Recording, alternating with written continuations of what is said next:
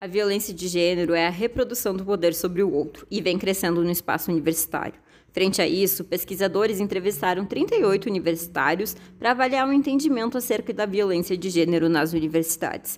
Com esse estudo, foi possível identificar que os estudantes universitários têm dificuldade em expor suas experiências em relação à violência de gênero.